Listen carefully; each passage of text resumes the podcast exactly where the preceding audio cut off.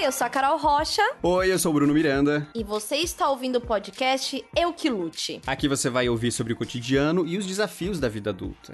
Esse programa é oferecido pelo Bistec, o supermercado mais da hora do sul do Brasil. Então, depois que eu passei por aquela minha, minha fase dos filmes, né? Uhum. Que eu, a gente fez um episódio sobre filmes, eu falei, eu tô vendo muitos filmes, filmes nigerianos, filmes não sei o quê. Agora eu tô na minha fase, acabei de entrar, livros. Eu acho que muda o ciclo, tipo negócio de signo, que tô lendo um monte. Então, esse final de semana, eu li dois livros inteiros. Olha! E tô bem doido. E foi só isso que eu fiz. Eu li o livro novo do John Green, que é o primeiro livro de não ficção dele, que chama Antropoceno Notas sobre a Vida na Terra. Tu sabes o que, que significa antropoceno? Não, e estou aguardando você me falar, me, me, me Pois- encher Pois de eu conhecimento. vou te falar. Pois eu vou te falar agora.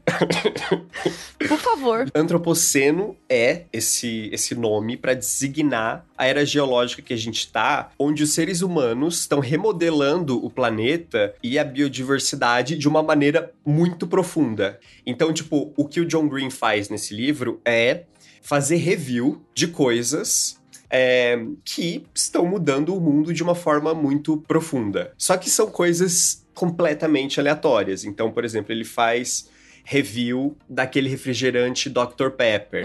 Ele faz review do pôr do sol. Ele faz review da peste bubônica. É, e daí, no finalzinho, ele dá uma nota pra, tipo, ai, pra peste bubônica, eu dou três estrelas. Caramba, eu E imaginava daí- que ele tava escrevendo um livro desse. Que ele tinha escrito um livro Aham. desse. E daí é super interessante porque. é, ah, tem informações que você aprende, que você não sabia.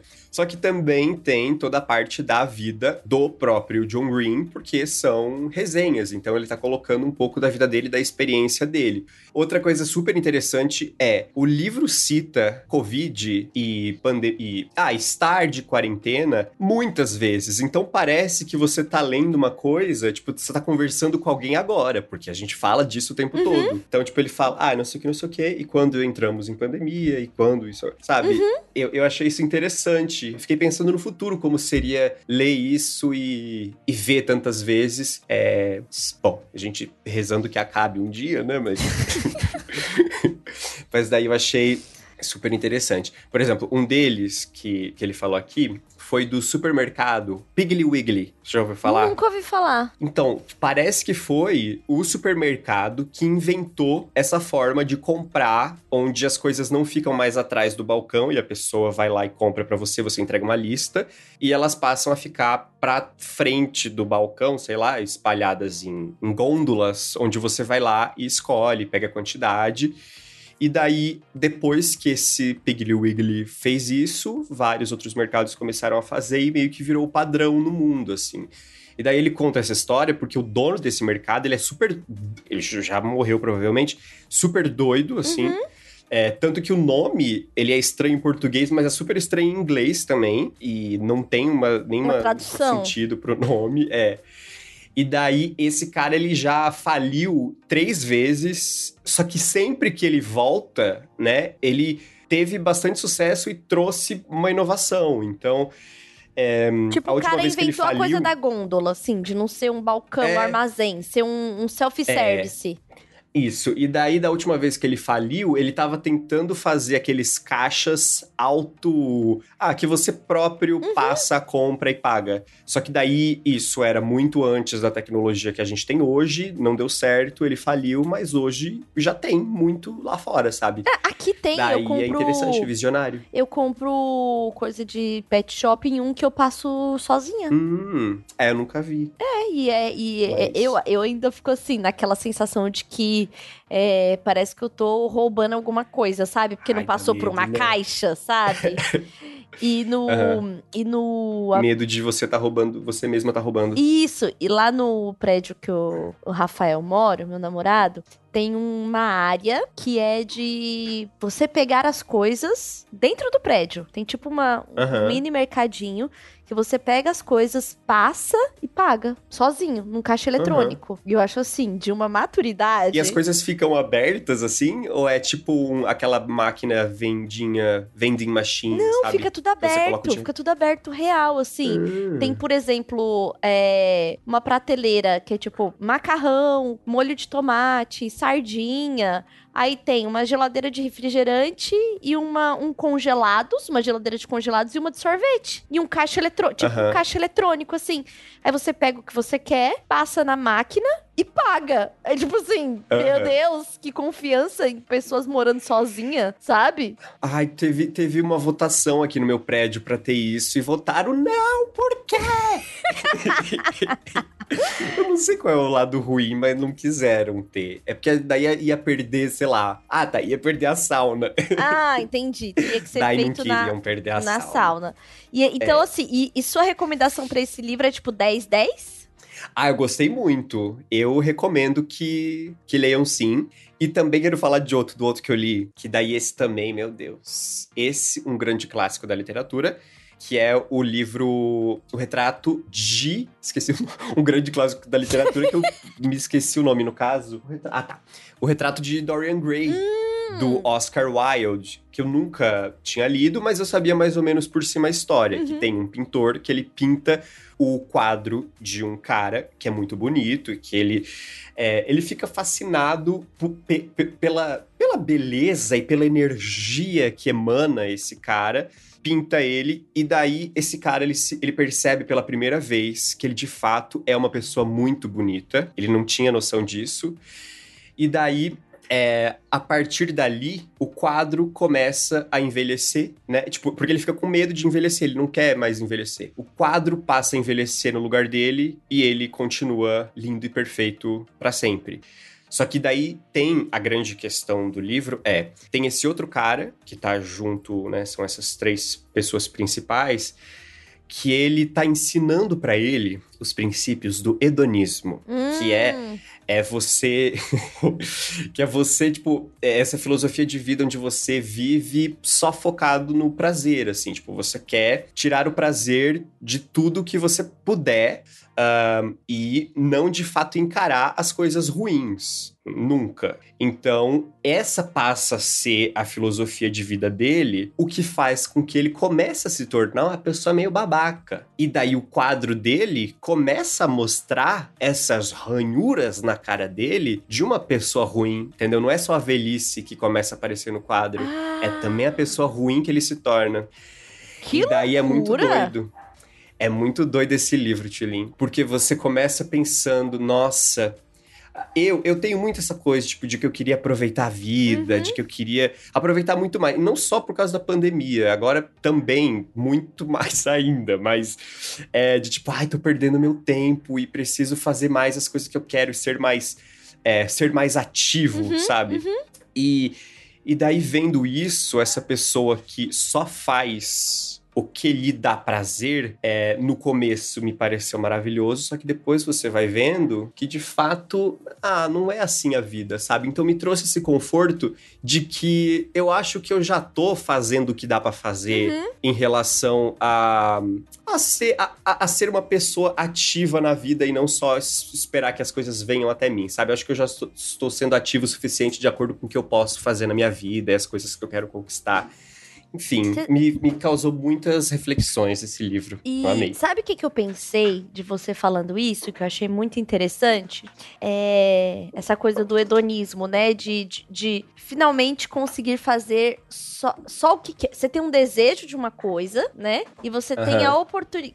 é É surreal conseguir fazer. Então tem um desejo, uma fantasia de querer muito aquilo. Mas quando você consegue, você descobre que não é tudo isso. Que é tipo o rei Midas, que tudo Hum, que ele to- tudo que ele tocava virava Ah. ouro. Então, Ah. perfeito, um rei tocar, tudo virar ouro, aumentar sua riqueza, era um sonho. Na verdade, era um sonho, quem não quer? Só que ele não tem mais prazer. Se ele toca comida, vira ouro. Quando ele tocou a amada, Uhum. ela virou ouro. Quando ele tentou entrar no mar, a água, sabe? E eu li esses dias a história pro Valentim. E aí tinha um livrinho aqui que. E aí eu fiquei. E aí eu li pra ele, né? Ah, não sei o que. E de repente, no final do livro, assim: Meu Deus, as coisas que a gente deseja talvez não sejam as ideais. Sabe, fiquei num momento de reflexão, assim. E é um livro super bonitinho que, ele, que eu trouxe quando eu viajei. Então ele tá em espanhol. E aí ele é tipo desses que. alto relevo e tem a cor do dourado. É um Aham. livro super bonito, assim. E aí eu fiquei pensando muito nisso, assim. Agora que você falou, é, tá muito na literatura nessa coisa de é, você querer fazer tudo e você poder fazer tudo, mas aí você descobrir que você não é feliz dessa forma, sabe? Uhum. Que às vezes é necessário É, ter ó. as, as paradas, né? As responsabilidades, sei lá. Aham. O grande conceito de, tipo, de criar alguma coisa, um, sei lá, quando você vai escrever um livro ou um, um filme, é, você tem que entender o que o personagem quer e o que o personagem precisa. Porque o que ele quer é o que ele tá buscando, só que o que ele precisa é o que ele realmente vai ter no final, que vai ser diferente do que ele quer, mas que vai corrigir ah, um defeito dele. Vai alinhar a expectativa Então- dele ali. É, o que ele precisa é corrigir um defeito. Sempre acontece isso. Assim, é, é um. E então, a- meio que a base da, da literatura é meio que isso, sabe? E daí, sei lá, daí vai pra vários lados, mas me pegou esse. E agora eu tô lendo Virginia Woolf. é, Olha! hum. tô lendo. E ela é doidíssima, Virginia Woolf, porque ela, tá, ela fala. Parece que assim, você tá num lugar e daí as pessoas estão passando e você fica seguindo as pessoas e daí passa outra e você tem que seguir aquela outra pessoa, porque ela fica trocando de ponto de vista o tempo todo. Então você tá acompanhando um casal e de repente passa uma pessoa e ela começa a falar daquela pessoa e você vai com ela e o casal ficou pra trás. Você tá lendo o que É dela? legal. É, é Mr.'s, Mr.'s Dalloway. Dalloway. Eu comecei a ler também. E tudo acontece numa festa, né? É um período muito curto da Aham. coisa acontecendo. Só é que um dia. desenrola um livro, né? E aí eu quero ler um que se chama Um Teto Todo Seu. Quero muito ler esse dela. Esse Mr. Dalloway eu peguei pra ler porque tava naquelas é, promo de tipo, leia de graça esse aqui. E eu tenho várias amigas que já leram e tal. Então, ó, estamos na mesma leitura. Vou até retomar, porque eu Olha já só. comecei a, a lê-lo. É que tem, é um período diferente do nosso, né, na leitura. E aí, às vezes, eu me perco um pouco na fantasia, assim, sabe? De imaginar o lugar, de imaginar o. Aham. Ah, ah, e aí eu gosto muito de coisas de época. Então, quando ela fala do salão e da roupa e no, o azul. E, e aí eu me perco um pouco assim, imaginando uma série, sabe? Então eu tenho, às vezes eu preciso me puxar um pouquinho assim. Eu tenho uma recomendação, já que estamos falando de livro, já que, né, o nosso, nosso giro de notícias da semana acabou virando aí a sua nova obsessão, que é livros. Eu tenho um livro pra te recomendar que assim é, é o meu livro favorito. E a- ano Hum. passado, pouquinho antes da pandemia, é, a gente tinha até começado um clube do livro no meu outro podcast e tal, mas aí veio a pandemia, a gente ficou muito desanimado. Mas enfim, eu tava engatando super em leituras assim. E aí tem um livro que se chama Fique Comigo, que é, é de uma de uma escritora nigeriana se chama Ayobami Adebayo. E esse livro, Uhum. Bruno, é, é- é- tem uma forma de narrativa que primeiro é, foi meu primeiro contato de sair de um eixo europeu ou brasileiro de, de, de leitura americanizada, assim, sabe? Foi, meu- foi realmente Uhum. meu primeiro contato. E aí, é, eu percebi a, forma de escrita diferente, a descrição do lugar, porque o, o, o livro se passa na Nigéria. Então, quando descreve um, o- os lugares, que é isso que eu te falei da minha fantasia, era muito diferente pensar nesse lugar. E a história é uma é narrado umas é, questões de um casamento pela mulher e depois pelo homem. Então você fica ouvindo a voz dos dois daquela mesma situação. E é culturalmente muito diferente, porque é um casamento, ela não tá conseguindo ter filho, e aí começa a entrar uma história, ah, então ele precisa de uma outra mulher, sabe? Tem a coisa da família, uhum. e é muito incrível. E é aquele livro que te prende, que você fala assim, hum, vou ter que virar a noite para saber como acaba, sabe? Uhum. E foi super premiado, a autora tá sendo super premiada, reconhecida, é uma ficção, mas assim, é de uma força, assim, ler e, e, e, se permitir, assim, olhar de um outro, um, pra uma outra cultura e tal, uma outra forma, né? Então, para mim foi muito um choque, assim, quando eu vi que a parada não era monogâmica, sabe? Quando, e porque era um casamento uhum. tão apaixonado, tão assim que na nossa cabeça, que, que é muito colonizada, você pensa o quê? As bases, as estruturas do casamento um homem, mulher e Deus e né? E não, e tem uma outra visão, assim, uma outra relação que eles têm com isso. E o final é, assim, uma loucura, assim. E aí eu queria muito depois ouvir você falando disso, assim, porque acho que você vai uhum. achar muito. Uma narrativa muito diferente. Eu sei que você gosta, né, dessas construções, assim. E é incrível. Fique comigo, de Ayobami Adebayo. Amei. É, eu já vi, eu já vi essa capa várias vezes. Eu super vou, vou comprar para ler. A gente tem que fazer o nosso clubinho do vai livro. Vai ter que fazer, aqui. não tem jeito. Segunda temporada não será possível sem o clube do livro. Rede Bistec terá que colocar livros ali na saída do caixa. não tem jeito, vamos ter que, que falar de livro, não, não, não tem mais saída. É.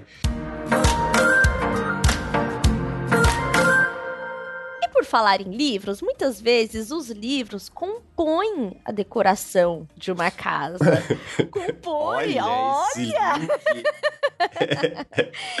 compõe aí, né, essa coisa de tipo, vou me manifestar, a decoração vai me representar. E hoje a gente vai falar disso. Era uma casa muito engraçada. E eu sou engraçada ou sou legal? Você está rindo pra mim ou de mim. E o mesmo acontece com a casa, não é mesmo? Ainda mais quando a gente tá aí nessas primeiras tentativas de colocar naquelas paredes seus sentimentos. Porque você chegou lá, né? Menino Bruno, por exemplo, uma mala na cabeça, uma panela no bolso. Não é e um tripé na mão. E, um tripé na mão. e eu me identifiquei, eu me identifiquei muito com, com isso que você disse de usar o livro para para fazer decoração, porque eu tenho aqui, né, essas duas prateleirinhas aqui que a gente já falou uma vez no episódio de, de decoração, que eu, assim, elas estão decoradas com uma coisinha de decoração, que é, por exemplo, eu tenho um quadrinho ali, livro. Ao meu Lego de Paris, livro. Uma luminariazinha, livro. Porque não tenho outras decorações. Entretanto, eu tenho uma estante cheia. Daí eu pensei, vou pegar uns montinhos de livro e vou colocar ali. Que fica bonito, não fica vazio. E daí fiz essa essa composição aqui pra, pra ficar bonito. E livro tem uma Super coisa usei. assim de tipo, olha quem eu sou, sabe? Uhum. Acho que livro tem muito uma, um elemento de. É igual colar, a, fazer a capa do caderno com coisa que você gosta. É muito assim, olha a minha identidade aqui. É, tipo, se você chega na casa de uma pessoa e na sala dela tem aqueles três, sei lá, uns três livrão de arte empilhado, você pensa, nossa, essa pessoa é muito chique. Ah, eu tenho, eu tipo... tenho os de foto, de fotografia, que eu amo, eu amo. Aham. Uhum. É, eu, eu tenho também. Eu tenho aqui, ó, Van Gogh, Renoir e Caravaggio. Já li? Não, eles têm 800 páginas cada um. Nunca li nenhum deles, mas eu tenho, pra ver as figurinhas. Então, eu, ah, eu acho que tem uma coisa da gente mostrar personalidade, assim. Casa é muito uhum. isso, né? Principalmente quando é, quando a gente chega na casa de alguém, ou quando a gente pensa em memória, assim, sabe? A lembrança uhum. da casa, por exemplo, as casas que eu morei que não eram as minhas casas ainda, né? A casa da minha mãe, assim, é o festival do porta-retrato. É uma loucura do porta-retrato. onde tiver espaço para enfiar um porta-retrato. E assim, não precisa ser foto bonita, não. Às vezes é um porta-retrato, tem três, três ou quatro, três por quatro de pessoas da família, sabe? Uhum. Então, assim, é uma loucura. E tem, tem porta-retrato de alumínio tem o que é de vidro, tem o de madeira que já tá lascada. Isso, ela é doidinha do porta-retrato. Tem na parede também ou não? Não, é tudo em, é tudo em móveis. em cima dos móveis, Aham. assim. Tem mesinhas espalhadas e nas mesinhas tem, no rack tem, na cômoda da- do quarto tem, do lado do creme, sabe? Então tem essa coisa do, Aham. do porta-retrato. E, por exemplo, na casa da minha avó, tinha uma coisa muito característica que era a cara da casa dela, que é aquela trança de cebola e trança de alho na cozinha. Você já viu isso, Bruno? Eu tenho essa memória, mas acho que de novela, de ver em novela, eu nunca vi na vida real. Não, é uma trança Não que comprava na feira. Veio uma trançona de cebola e a trança de alho. Ficava assim perto do fogão, que é pra pegar a. Isso, assim. E aí eu lembro, assim, sabe? Tipo, identidades dessas casas, Uhum. sabe? Uma amiga minha esses dias estava na casa da avó dela, no sul. É uma casa bem colônia, assim. E aí ela falou assim: toda avó de colônia tem isso daqui. Aí tem é, o calendário de santo. O calendário, tipo, que ganhou de algum lugar e tem santo. Aí Aham. os, os, os ímãs de geladeira de mensagens católicas, sabe? O, o crochêzinho da mesa com as flores artificiais. Então ela falou assim: "Não, isso aqui é assim, é o check. E todo mundo comentando: é verdade, minha avó tem igual, minha avó tem igual. Aham. Na minha família, a minha mãe, eu acho que ela nunca gostou de ter bugiganga assim pela casa, porque é, eu, eu lembro da. A gente morou em duas casas, né? Não tem coisa espalhada pela casa. Tipo, as, as decorações que tem é, sei lá, uma vez a minha irmã ganhou, não sei aonde, um, um licor que veio num jarro bonito. Esse jarro ficou lá. E daí virou a decoração. Uma vez a minha mãe ganhou uma cesta de flor, flor, é, sei lá, tinha. Ah, não sei, acho que a flor artificial era de outro lugar. Mas ela decidiu colocar a flor dentro da cesta, virou o arranjo de cima da mesa. Tá lá até hoje, há muitos anos, cheia de. Tipo, vai grudando pó dentro da flor, que não dá pra limpar. e daí tá lá. Só que eu fiquei. E daí tem, tinha, sempre teve só três quadros na casa, que é um quadro. Eu e mais meu irmão e minha irmã, os três crianças que. bebês, assim, que ela mandou fazer, é, acho que na, na mesma época. E daí, eu me lembrei agora, a Raiza, que faz o, o Rainha da Cocada no GNT, se eu não me engano. Ah, eu sei quem é. Eu vi, eu vi no, no vídeo que ela mostrou a casa dela pro, pro canal do GNT, não sei, que ela tem uma. No corredor da casa dela, ela tem vários quadros na parede com pessoas da família dela, de tipo várias gerações. E daí, por exemplo, tem, sei lá, o vô dela, a avó, sei lá, bisavó, tem tias, tem não sei o quê. Sabe, as pessoas separadinhas, assim, foto do rosto. Eu achei isso tão interessante, porque às vezes você, sei lá, tipo, eu não conheci os meus avós, mas eu venho daí, sabe? Eu venho de algum lugar. Uhum. É interessante você ter, talvez, esse espaço, e eu fiquei super com vontade de fazer isso, de ter esse espaço pra ter umas fotinhos assim na parede.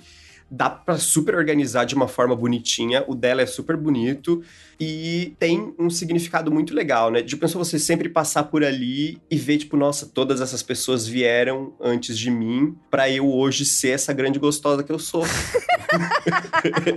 E sabe o que eu acho legal dessas fotos? Você encontrar características que são suas, sabe? Aham. Tipo assim, ah, olha lá da onde veio esse nariz aqui, sabe? Ou então, Uhum. ah, essa tia aqui, esse olhar de doido, é coisa da família, sabe? Então eu acho muito legal isso assim, porque, ó, o meu pai não foi registrado pelo pai dele, mas eu sabia o nome, e aí eu sabia que ele já tinha, ele foi pra guerra quando o Brasil recrutou uma galera pra lutar pela, pela Itália, e ele é do sul. Ele é gaúcho, esse meu avô, pai do meu pai, então eu tenho cidadania gaúcha, tá? Para todos os Euquiluters gaúchos, né, que estão me ouvindo. Então eu tenho a cidadania gaúcha e a cidadania mineira aqui do Brasil, tá, pessoal? Aham. E, e aí eu joguei no Google uma vez a, a foto. A foto não, joguei o nome dele, as informações que eu tinha, fucei, fucei, fucei. Eu não encontrei a foto dele quando tava servindo no exército. Nossa. Eu encontrei. E aí, Bruno, eu sou muito parecida com ele. Porque eu sou muito parecida com meu Aham. pai, eu não tenho nada da família da minha mãe. E aí eu olhei aquilo e eu falei assim, meu Deus, que esquisito, né? Porque assim, é, mas essas histórias de abandono parental, enfim, porque assim, né? Ah, não é à toa que Brasil, 5 milhões de crianças sem o registro do pai, não, não, não. Meu pai era um desses, né? E mas chegou a conhecer e tal. E até quando eu nasci, ele chegou a me ver, mas depois o velho sumiu pra lá e tal. E aí, quando eu vi aquela foto, eu fiquei mega impactada. Assim, de tipo, é, olha aí um pedaço da minha própria história, que eu não tenho contato, uhum. que não é um vô que eu tive e tal. E de me ver, assim, e aí tem essa coisa da expressão do rosto, assim, parecido, sabe? Tem muito isso de você ficar catando, né? É, o que tem de você. um olho, assim, grande, que eu tenho um olhão, e, e aí vem dessa parte dele, assim, eu fiquei muito. Ah! E agora que você falou isso de ter essas fotos da família, é muito interessante mesmo, né? Ter uma identidade, né? Nossa, e agora, Tulin, tem aqueles aplicativos que você consegue tirar, tipo assim, você digitaliza a foto, tira a foto da foto mesmo, sei lá, pega a foto digital, tira a foto analógica e você coloca ela e ele deixa a qualidade da foto muito boa. Sim! É. E daí você pode sei lá, fazer isso, dar uma restaurada top nas fotos pra colocar, entendeu? Nossa, dá pra fazer muita coisa. Dá pra fazer umas colagens, fazer umas estampas que eles começam a viajar. É muito doido, Mas porque é, eu, é eu peguei isso. umas fotos da, da minha mãe é, pra poder passar nisso, assim, né? Que é, é muito coisa que a gente quer mostrar pra mãe, né? Tipo assim, é, eu mostrei pra minha mãe, mas ela não achou nada demais. Melhorou a foto e tal. E aí eu peguei uma, uma uma foto dela, assim dela pequena que eu tinha, tipo, foto da foto e melhorei, dá pra ver bem assim o traço e tal, sabe? E aí uhum. foi, foi muito, assim, é, de ver a minha mãe pequenininha e, e ver umas coisas dela é. que parecem, assim, com a minha irmã, por exemplo, sabe? Então eu achei uhum. muito interessante, assim. E, assim, eu fiz aquele teste de DNA, sabe? Ah, eu fiz também. Que mostra de onde você vem. E, tipo assim, falando de identidade, para não sair aqui do nosso tema, mas falando de identidade, esse negócio do teste foi muito doido, porque, assim, eu fiz por causa de uma publicidade e tal. Aí, uhum. na família sempre ouvia uma história assim. Não, porque você tem um bisavô italiano. Só que, sei lá quem é italiano. Aqueles papos de tipo, sempre tem alguém que é italiano, né? E eu falei assim: ai, nossa, vamos ver o DNA, o que, que vai aparecer. Assim. A minha genética italiana tem 2%.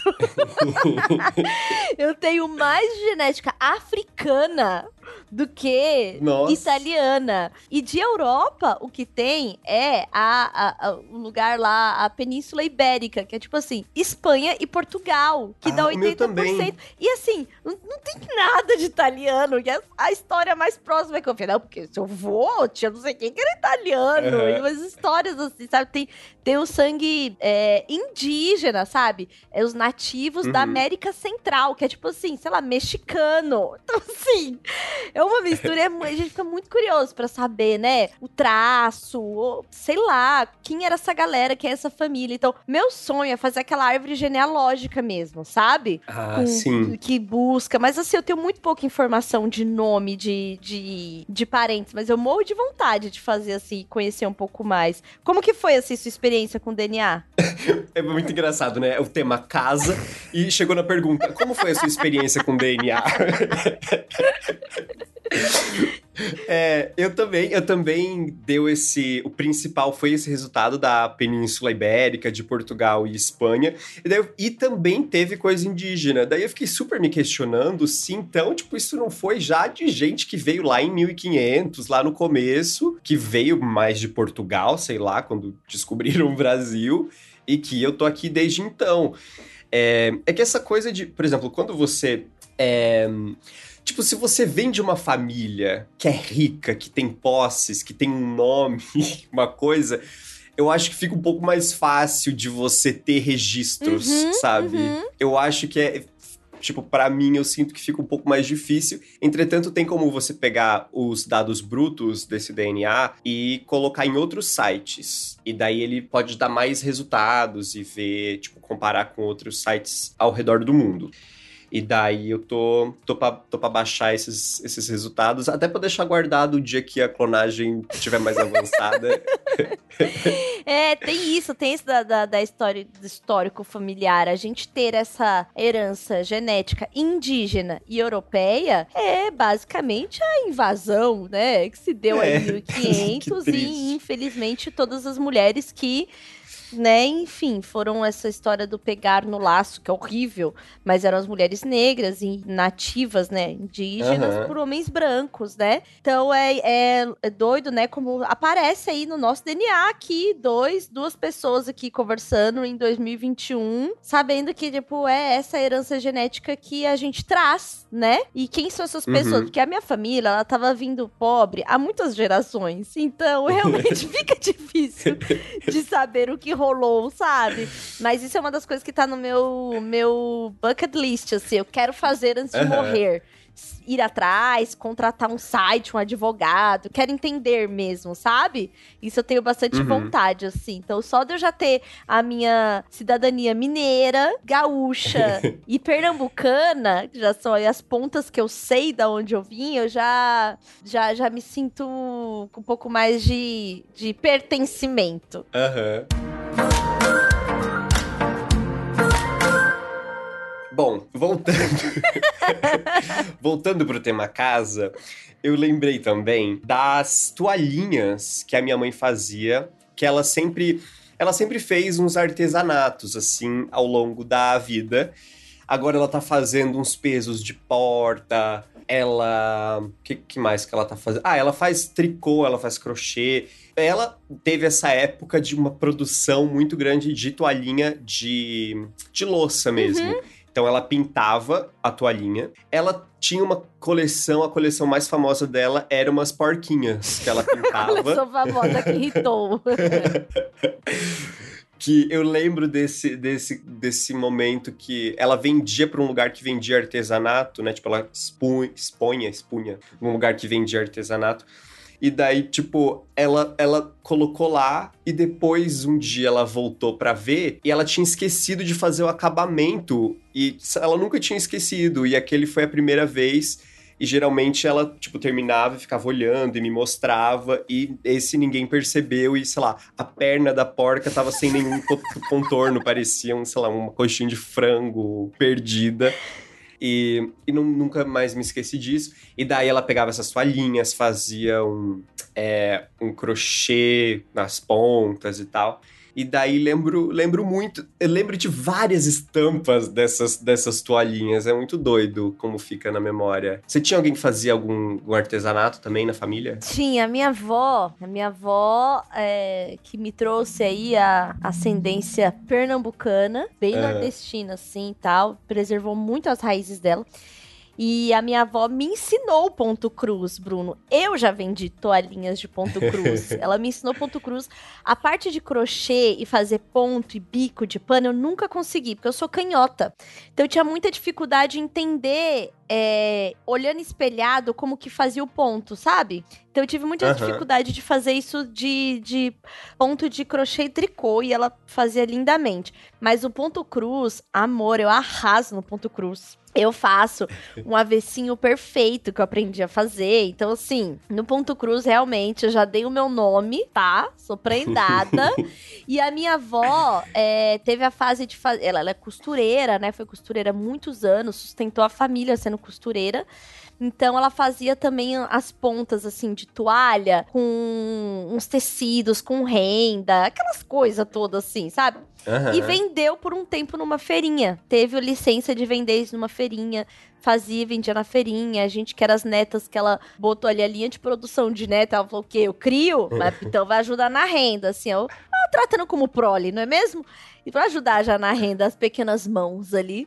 E a gente fazia esses. Esse, ela ensinou pra gente, eu e mais duas primas, ela ensinou a fazer os ponto cruz, assim, os mais simples, assim, que eram os de toalhinha de banheiro, assim, a gente fazia. E ela, por um tempo, vendeu numa feirinha lá em Taguatinga, lá no Distrito Federal. E eu lembro muito, assim. Então, e eu tenho essa recordação, assim, da casa ter essas. essas é, Uhum. Esses materiais.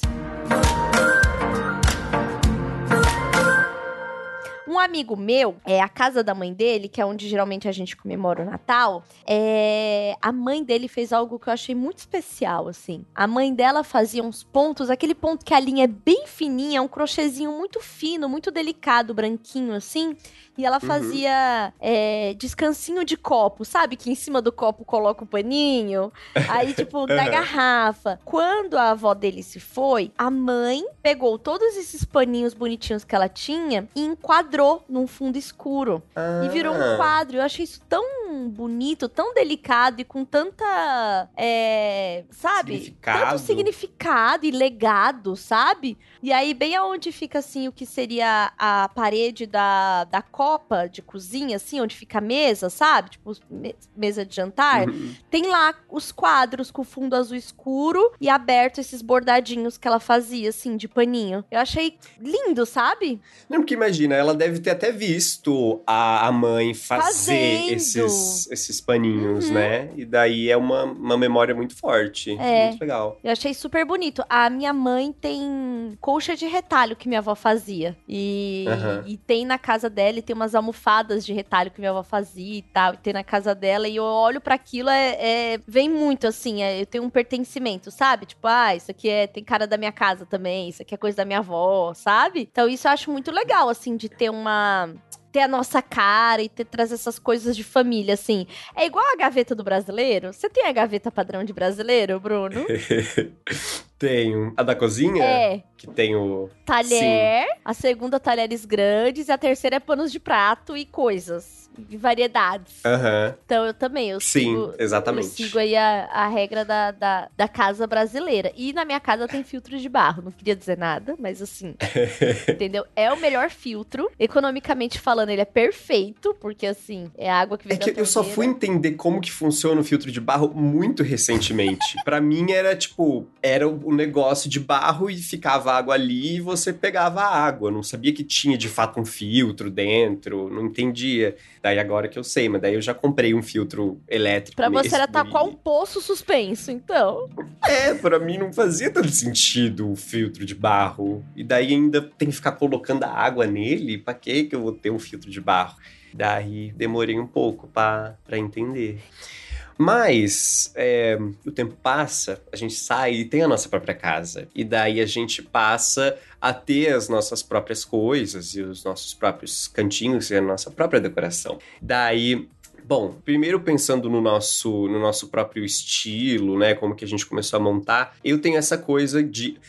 Assim, né? Por, pela minha casa, a minha mãe nunca teve. Ah, nunca teve uma decoração muito marcante, assim, né? Não, não lembro muito disso. Então eu meio que fui empurrando com a barriga desde que eu vim morar sozinho. Só que daí teve esse momento que ahm, eu fiz uma publi que vieram, de fato, é, decorar a minha casa. E eu podia escolher entre queria uma decoração mais praia, mais deserto ou velha rica. Uhum. Óbvio que eu escolhi o velha rica. que é essa combinação de dourado com tipo um bordô e um azul marinho e verde, que é essa coisa super chique assim e, e branco, porque eu já tinha também uma mesa branca, então super combinava.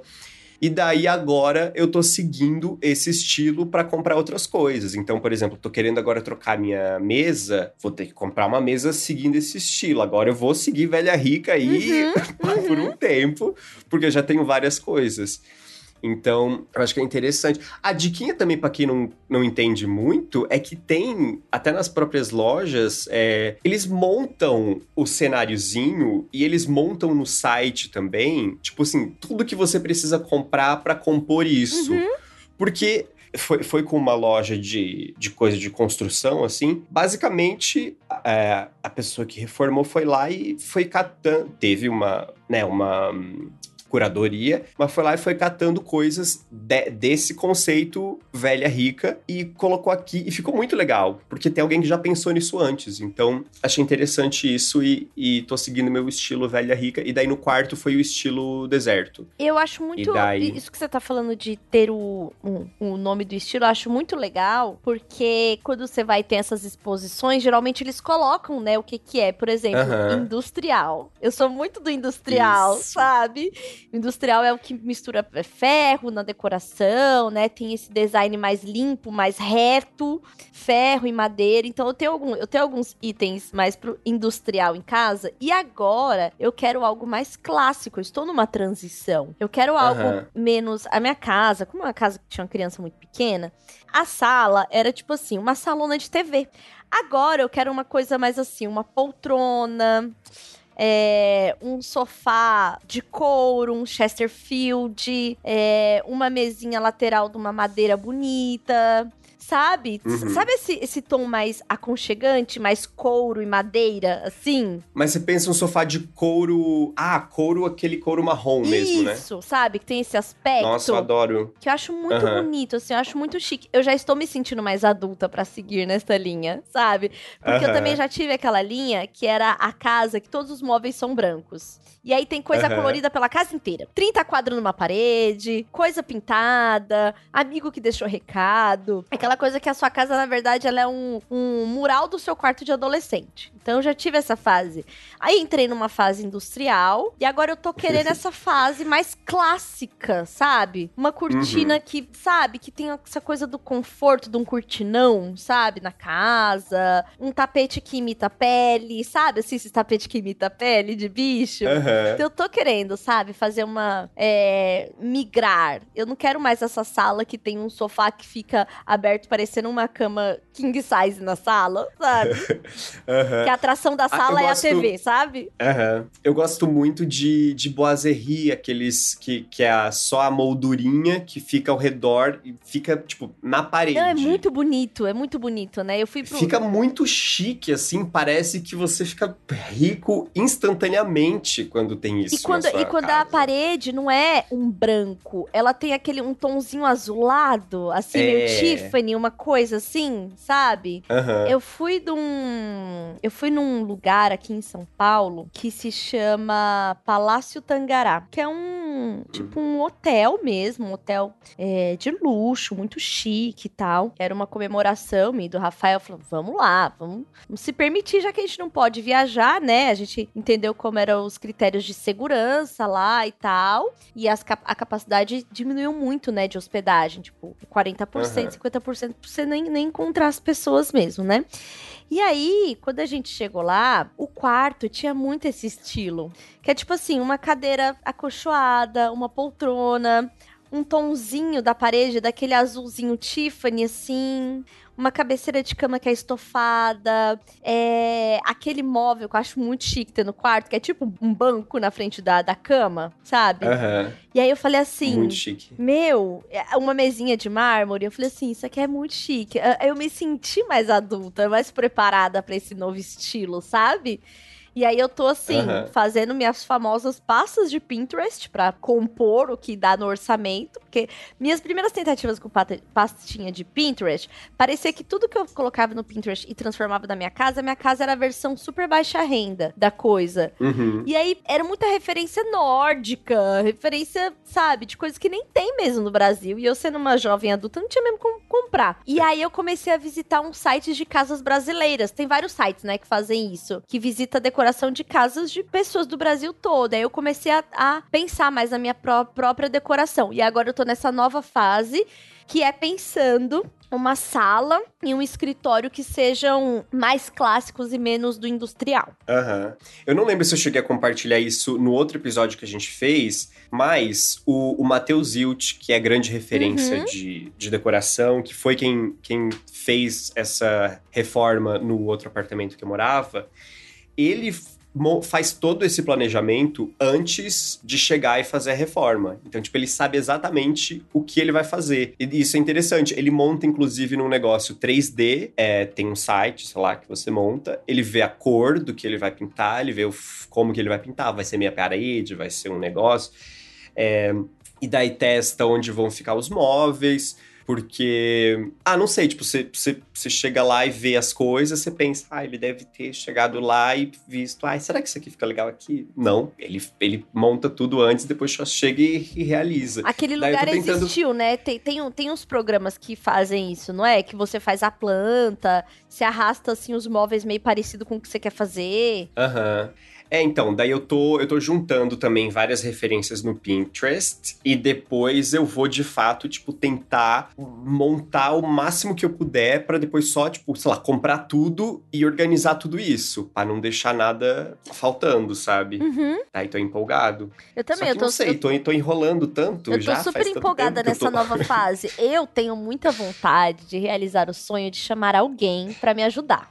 Tipo assim, alguém que Ai. vai trazer ideias, inspirações, que vai planejar de fato e tal. É, Aham. Eu tenho pensado muito nisso, assim. Igual o Matheus fez, sabe? Essa consultoria, esse negócio. Sim. Eu tenho muita vontade. No passado, com uma marca de tintas, eh, já refez o quarto do Valentim, quando ele era pequenininho.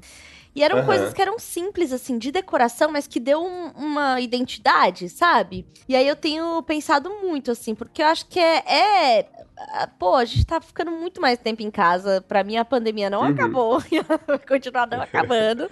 e eu preciso continuar. A gente falou, né, do conforto. Da... A gente falou daquela outra vez que era muito uma necessidade, né? Que a gente tava tendo de. Meu Deus, eu preciso preparar essa casa. Agora eu já tô meio com um sabor de. Eu quero, sabe? Sim. Já tem uma, um- um- uma coisa que é mais do, do. Não, é isso mesmo, eu quero mesmo mexer. Não é só por uma necessidade extrema de me sentir confortável. Eu quero móveis, eu quero ler sobre, eu quero ver sobre, sabe? É que o nível de conforto, ele muda de uma forma tão ridícula, assim, de boa, quando você tá num lugar que ele tá preenchido de coisas bonitas, você, você se sente diferente, sabe? Você se sente bem de estar nesse lugar. Foi uma, uma diferença muito grande quando, quando, tipo, a minha sala ficou completamente diferente e ficou, tipo, toda com várias coisas douradas. Eu queria estar com uma taça de champanhe O tempo todo, né? Assim, o tempo todo na minha mão. Porque, e daí, sei lá, eu tenho esse sofá grande que era super confortável. E daí eu sentava nele, olhava ao redor e pensava, eu não acredito que eu moro aqui. Essa- essas paredes bonitas, essa. Esse acabamento, né? O acaba... coisa de acabamento, eu sou encantada com acaba- com Acabamento. acabamento. Eu sou assim, ó, acabamento pra mim, eu acho um luxo. E daí eu acho que é super legal dar uma. Dar uma investida nisso e, e montar, tipo, e planejar, planejar tudo e depois ver o que, que dá pra você ir fazendo e, enfim, ao longo do tempo.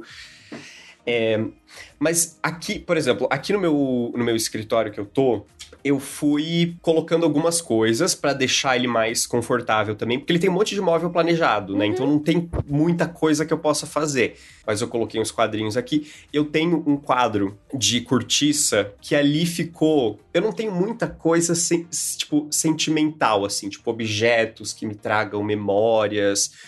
Porque, por exemplo, de viagem, eu viajei poucas vezes. Eu tenho um cinzeirinho que é um pinto que eu comprei em Amsterdã. Mas é meio que. Acho que foi só isso que eu trouxe. É, então não tem, não tem muitas coisas, porque eu não tenho tantas coisas de decoração ainda. Só que eu tenho essa, esse quadrinho de cortiça que eu tenho algumas coisas que eu grudo nele. Por exemplo, tem. Ó, vou, vou mostrando pra você e vou descrevendo para o seu Looters que eu separei alguns aqui pra mostrar pra vocês. É, esse aqui é um negócio. Aquele, esse aqui é um negócio de uma, de uma coisa. é, olha, não, vai bem ter uma e audiodescrição nada. perfeita. é, esse aqui é um folhetinho do Museu Rodin, é o guia, que é onde tem.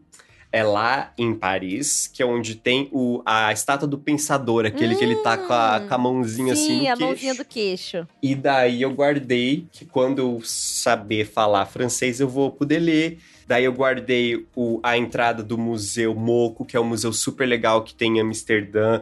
Ele tem umas coisas, uns espelhos doido que você também pode entrar tirar umas fotos. É, lançamento do primeiro álbum de Luísa Sonza, Pandora. É, que foi aí há uns dois, dois, três anos. Cartãozinho de feliz aniversário que a Netflix me mandou, é, assinado pelo Ted Sarandos, que é Olha! o, o grande presidente da Netflix, que me mandaram balões dourados e um vinho. É, uma. Isso, isso aqui era pra ter jogado fora, que é um recibo de, da farmácia na Itália. E daí. Nossa, mas eu que adoro que era tudo que tá isso. escrito em outra língua de coisinhas do dia a dia. Ticket do trem, é, coisa de farmácia, eu também trouxe um monte de coisa, não jogava fora as embalagens de nada. Tudo que foi assim, Aham. de, de viagem, tudo assim, uma papelada inútil. Mas eu trazia porque eu achava muito chique ter isso e que em algum momento eu ia fazer, tipo assim, uma caixa decorada, sabe? Aham. Um Ah, patchwork. eu super. Eu adoro. Às vezes eu olho de novo e é tipo, nossa, eu fui lá, né? Porque às vezes eu, eu fico, meu Deus do céu, eu não acredito que eu realmente fui. Eu tenho também o ticketzinho da Galeria Borghese, que também é um, é um museu.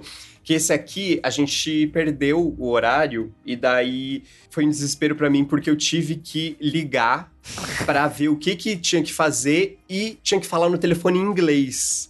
E daí é um desespero, porque nem em português direito às vezes dá pra entender, e daí falar em inglês no telefone foi meio desesperador, mas deu tudo certo. Daí teve que só ir no dia seguinte. E por último, eu peguei também um calendário, olha, com vários gladiadores gatos. Ah, tudo, tudo, tudo. Isso é a cara da Itália. gladiador- ó, gla- gladiadores bonitos que eu ia, eu comprei pra dar pra alguma amiga. Só que depois que eu, depois que chegou aqui, eu fi- eu fui olhar e eu pensei, esses caras não são muito bonitos. Eles são meio feios. Eu fiquei, tipo, eu não achei eles bonitos o suficiente pra dar pra uma amiga e ela pensar, nossa, eles são bonitos. Ela ia dizer tipo, hum, Ela ia, e aí bom. ela ia questionar o seu gosto, que é pior, é, né? e daí eu decidi deixar aqui mesmo e daí tá aqui. Então, esse- quando eu fui pra Roma, uma coisa que me chocou muito de, de gift era o calendário dos, dos padres gatos. É, O calendário de Padre também. Gato, eu fiquei meio assim, meio chocada. E eu trouxe também é, calendários que eram várias. Eram, eram todos os tipos de obras que apareciam pintos. E eu achei uma ótima Ah. ideia trazer para as minhas amigas para dar de lembrancinha do Steve Ro- em Roma. E lembrei-me de você. Então. E eu tenho. Em casa, eu tenho aquilo que é assim, ó. Vou nem falar agora, porque a gente vai fazer um bingo da Casa Brasileira. E eu já sei que ele tá aqui. tá. Então. Vamos, vamos pro. Tem também, Desculpa. tem também o calendário de dos gatos de Roma, gatos em Roma, que são vários gatinhos, Animais, de fato sim. animais, espalhados pela cidade de Roma, tipo em pontos turísticos. E eu não sei, eu não sei se tem outros animais, mas tem vários tipos de calendários diferentes que você pode comprar para dar para alguém. Sim. E compor uma, né, uma decoração linda na casa de uma pessoa. Ou não. Não, por exemplo, o calendário de pirocas, né? Que eu tinha achado uma ótima ideia trazer o livrinho lá.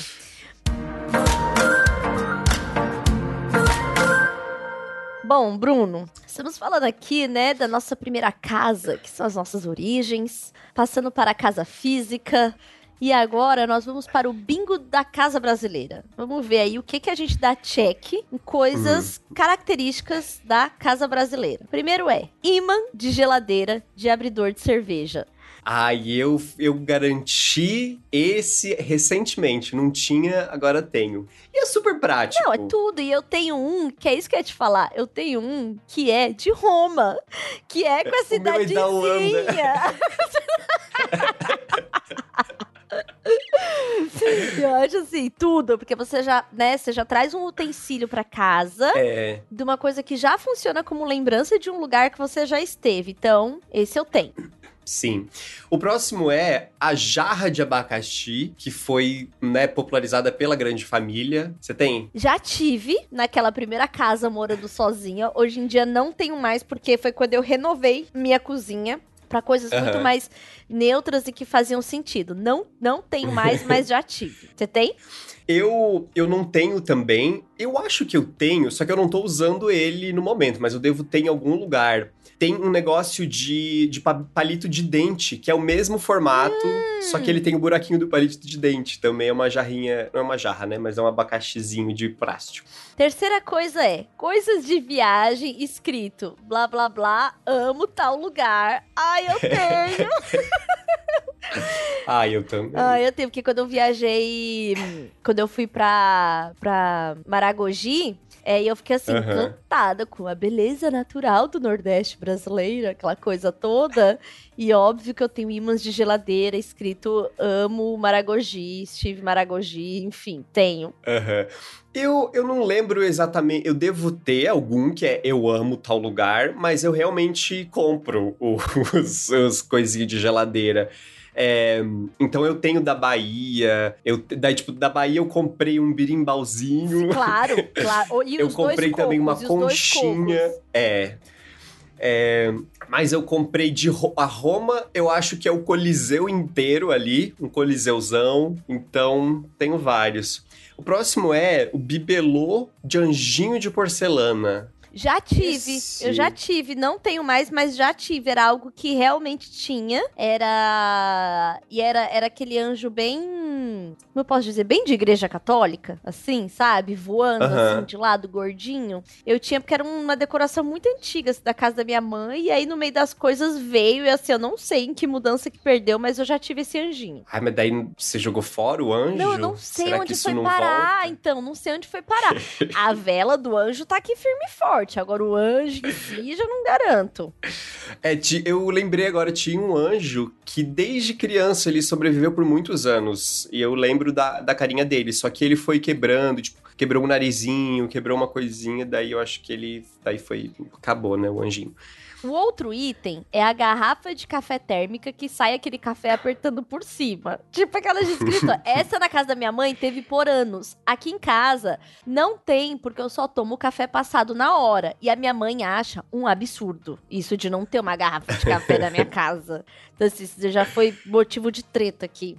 É, Eu comprei uma garrafa térmica assim que eu, que eu vim morar. Assim que eu fui morar sozinho, eu comprei uma garrafa térmica. Entretanto, nunca usei a garrafa térmica. Porque eu passo o café na hora, tomo, e depois eu não tomo ele de novo outros momentos do dia. E até hoje eu não uso também. A gente nunca teve a garrafa de apertar em cima. Entretanto, agora eu realizei o meu sonho porque a minha tia tinha. E eu pensava, nossa, isso é muito legal. Aperta em cima e sai Uhum. café. Mas eu tenho uma coisa pra tenho também. falar. O calor, ela perde mais calor do que a de rosquear. Hum, é, mas é, ela é mais divertida. Ela é mais prática, né? É. Ela é muito mais prática, assim. Quando... Eu lembro muito que minha tia tinha uma dessa, que era até marrom, assim. E aí lá tem café da tarde na casa da minha tia todos os dias.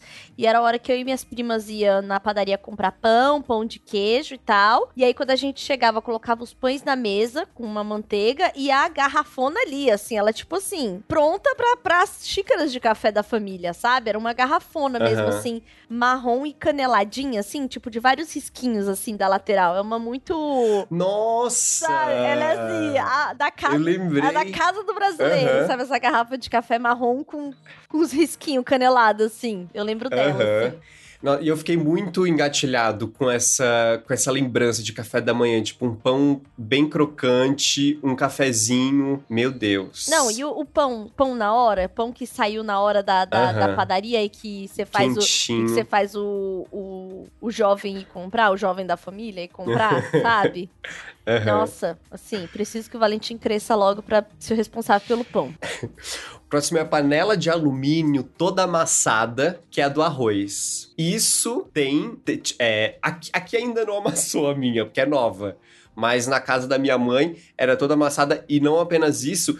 A, uma- a panela, eu não sei se é de alumínio, mas ela, ela começa, começou a criar até uns pontinhos preto dentro. Sim, é essas Que- mesmo. É essa mesmo. É, Que a- já É, fica uma então. cavidade de amassado que ah, não É. limpa mais igual. Então ela vai ficando meio pretinha, assim.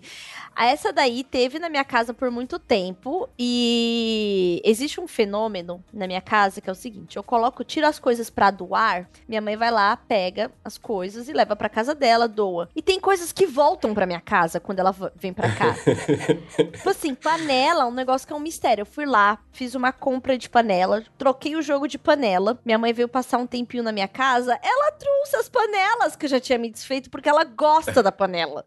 Então, assim, essa panela já foi e voltou. E ela, inclusive, uma das alças dela é quebrada. Então, assim, Aham. é aquela panela disfuncional, mas que volta e meia ela aparece aqui. É que a panela ela muda a, a forma de, de cozinhar, né? Porque aquela panela grossa, você tem que acostumar um outro tempo de cozimento. Exatamente, exatamente. E é um pavor a panela nova, né? Que parece que ela queima É. as coisas rápido. A outra coisa que é a toalhinha de crochê em cima da mesa. Ah, Tem que ter, né, Bruno? Ah, Tem que ter, tem que ter. Ou se foi um parente seu que fez, né? Uma coisa de legado, ou você tem que comprar a sua, entendeu? Daí tem que ter na casa do brasileiro. Eu, eu tenho aqui, a minha mãe fez uma pra mim e me deu. É, ela hoje não está disposta em nenhum lugar, porque agora não tem mais um lugar pra colocar ela, mas no outro apartamento ela ficava ali é, na, na bancadinha que tinha na cozinha. Agora ela tá guardada, mas eu tinha a toalhinha de crochê. E sempre teve também na casa da minha mãe. Próximo é a toalha de banho bordada com o nome. Olha. Mas é claro que eu tenho uma bordada com meu nome. Não só isso, uma vez, uma seguidora muito querida é, mandou pra mim pra eu divulgar o trabalho da mãe dela, que era esse bordado, e era um bordado com fita. E ela fez uma toalha pra cada gato meu, uma toalha minha. e assim, era perfeito, porque era um bordado com fita chique. E eu tenho até hoje. E não está escrito Carol, está escrito Tchulin. Então Aham. eu tenho o maior apego com essa toalha bordada com meu nome. Eu nunca tive uma toalha bordada com meu nome, não. Mas eu lembro da toalha que a minha mãe pintou uns patinhos nela. Ela pintou, é uma toalha pintada com tinta de tecido que não sei porque eu lembrei. É uma toalha modificada, tunada. Talvez seja a forma dela de representar o seu nome. É, não sei. Mas você sabe que hoje em dia dá pra fazer isso aí nas lojas de. de.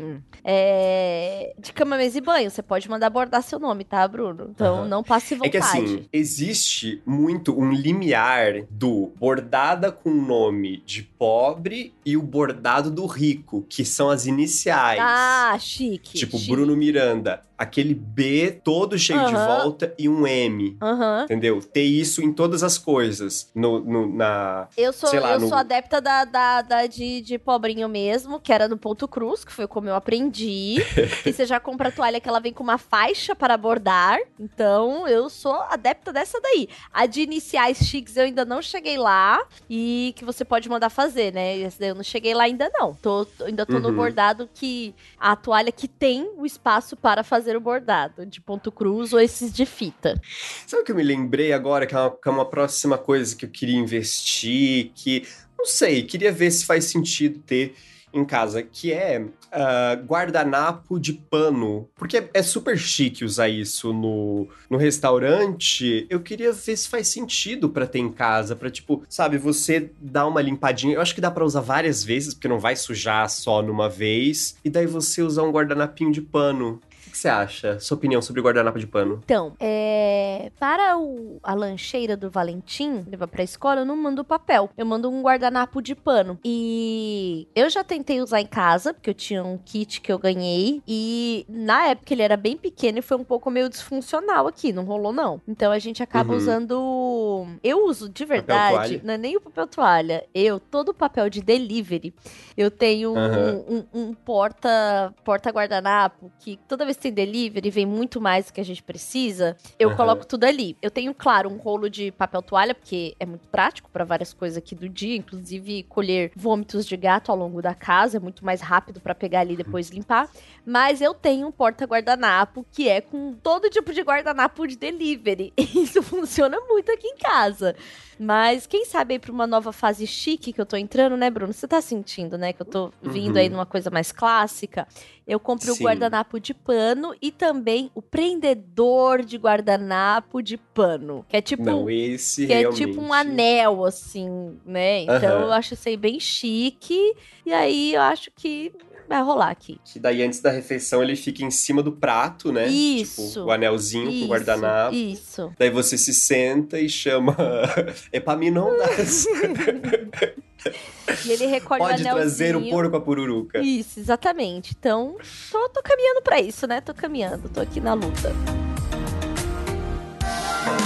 É com essa que a gente se despede, né? Nesse episódio que a gente foi além. Não, Eu diria que a gente foi além. Hoje sim. Porque a gente começou falando lá de. falou muito de livro, daí de repente o episódio que era pra ser sobre casa, essa coisa, decoração e essas memórias a gente, você me perguntou, é, e o que que deu no teu resultado de DNA? a gente chegou nessa do nada. Não, você vê que esse, esse podcast, ele é cada dia mais fluido. É como tá lendo uma das novelas de Virginia Woolf, entendeu? A pessoa, ela tem uma janela da, do- da nossa conversa, assim, É. acontecendo, sabe? Eu sinto que é isso. É assim que a gente faz os ouvintes, os Eukiluters, acolhidos nessa grande conversa aqui, patrocinada pelo nosso querido Bistec. Exatamente. Quando acha que a gente tá indo pra um lado, a gente vai pro outro. Exatamente. Sempre surpreendendo. Exatamente. Assim como o bistec, que traz sempre preços tão deliciosos. E quando você tá no corredor, você de repente tá em outro, ainda seguindo ali o caminho que foi desenhado pra você, sabe? Exatamente. Então, É você pode continuar nos acompanhando aqui toda terça-feira. A gente vai mostrar os caminhos pra você, as idas e vindas, os corredores e as voltas até chegar nesse caixa da vida. Ai, Jesus Cristo. E com isso, Com né? bistec na mão, que a gente se despede. Tá bom? Beijinhos e até semana que vem. Toda terça-feira, no seu tocador de podcasts, você encontra a gente aqui pra essa janela, né, do nosso dia a dia, essa conversa. Então até a próxima terça, Mr. Dalloway. Até a próxima terça, senhor Gray.